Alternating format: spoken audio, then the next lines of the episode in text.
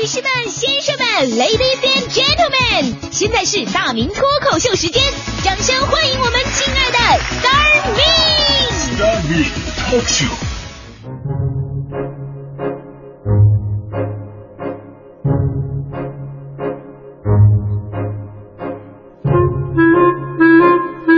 好，欢迎各位啊，来到今天的大明脱口秀，我是大明。呃，今天首先要祝贺一下，就是北京跟张家口终于是取得了二零二二年冬奥会的主办权。咱们这次申冬奥的成功呢，除了提升北京和张家口的国际影响力，其实对于咱们老百姓来说，有着非常多的实际的意义。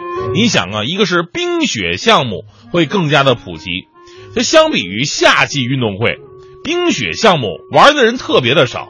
虽然说我来自东北吧，但是我我所擅长的冰雪项目可能就一个，是吃雪糕。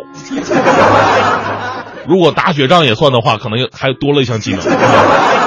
所以说，冬奥会的举办呢，可以让老百姓啊更加了解冰雪项目。第二呢，也就是对城市建设有着特别强的推动作用。这点我们在零八年北京奥运会我们就看出来了。其实咱们都不用这么大型的会议，之前 APEC 会议就足够了。那天蓝的跟美图秀秀似的，是吧？所以这次申冬奥的成功啊，到底会对我们的城市有着什么样的改变，也是老百姓所期待的。所以今天呢，我来一个提议吧，啊，我来一个提议，就希望啊，咱们的城市哪个角度、哪个部分能够更好呢？我希望咱们的公厕、公共厕所能更好。有句话说的非常好嘛，看一个人的品味看袜子，看一个人国家的人素质啊，看这个国家厕所。以前有个段子是这么说的：说有个外国友人对他的中国朋友说了，说哦，Oh my God，你们国家的公厕太味儿了，熏得我都睁不开眼睛。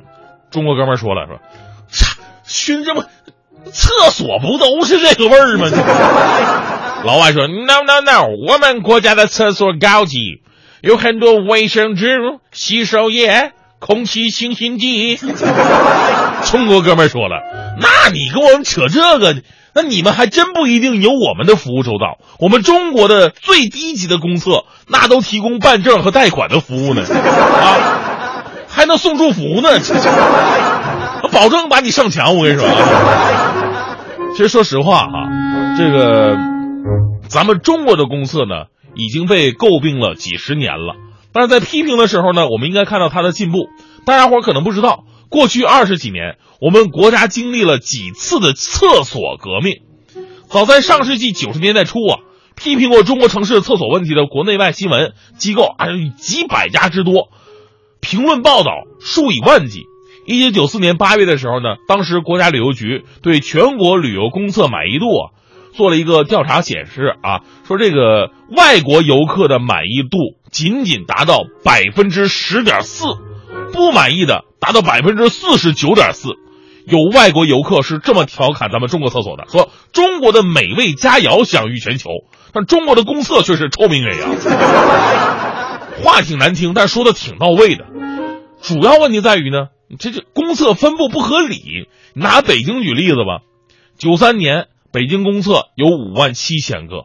但是在繁华的公共场所其实特别的少，比方说，比方说这个长安街吧，长安街那么老长，当时你要找厕所的话，它只有三个，所以你要是没有一定的憋尿能力，到天安门旅游还是非常痛苦的事儿。当时公共厕所百分之七十以上都分布在胡同和小的街巷里边，你不太好找，所以在九四年的时候啊，北京掀起了厕所革命，在二十年后取得了相当显著的成果，无论公厕的数量和质量。都有着非常大的提高，当然了，依然有很多遍布在这个胡同小巷里边。不过没关系，现在我们这个大家伙也知道，有人已经使用了手机 app 软件，名字呢就叫做“北京公厕查询”，你可以很容易的就查询到附近的公共厕所的分布，这就是互联网加厕所的概念。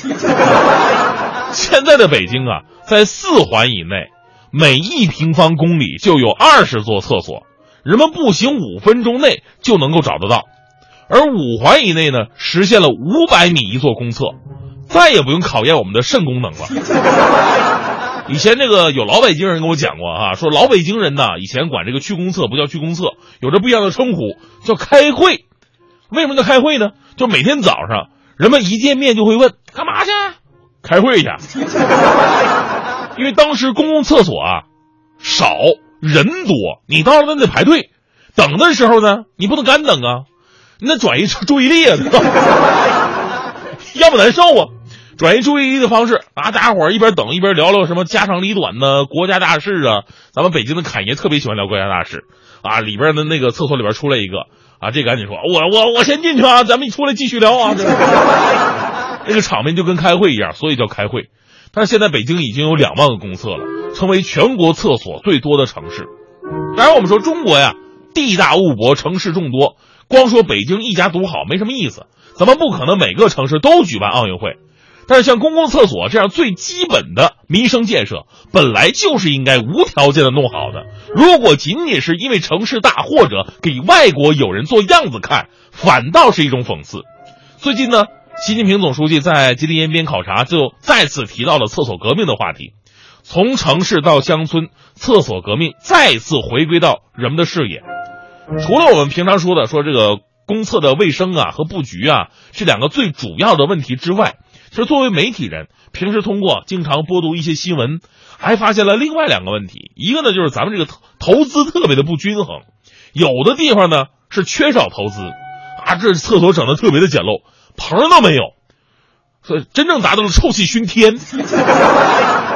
啊，可能啊，就拿砖头在墙上划了一个男字，划了一个女字，来区分一下啊。而有的地方对比来看，是投资过度。以前有新闻说，说山西临汾建了四十座五星级公厕，外观你说模仿什么不好？模仿故宫，模仿鸟巢啊！据说每年的管理费用达到三百万。你说你本来是一个厕所，你非得弄成景点？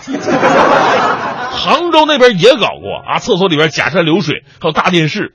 我就想说了，厕所呢是给人方便用的，没人愿意在里边待那么长的时间啊。正所谓嘛，来也匆匆，去也匆匆。你把里边修的那么好。只会让中国的一句老话变成现实，那就是站着茅坑不拉屎。还有另外一个问题，也是我认为非常严重的，啊，在北京啊，在哪儿其实都一样，都有这样的现象，那就是居然有很多人并没有上公共厕所的习惯。啊，有新闻说吗？在北京西站，离着公厕就五十米，家长就把着孩子就地解决，就五十米你都憋不住了吗？我们去酒吧喝酒也是一样啊，明明酒吧有洗手间，但有的哥们呢，就是喜欢出去找墙根儿。你这种行为是认墙吗？围墙的话出不来是吧？公共厕所呀，是一个国家文明的象征，这需要市政部门的努力，同时更需要咱们老百姓的共同维护。前两天咱们不说了一个关于国外的呃防水涂料的新闻吗？所以啊，我有一个小小的建议。干脆咱们中国呀，也像德国的汉堡啊、美国的旧金山一样，把墙用这种特殊的防水涂料涂上，专门防那些认墙的哥们儿。哎，据说这个涂料非常神奇，有反弹液体的功效。最开始你认为你尿了墙，完事却发现是墙尿了你啊！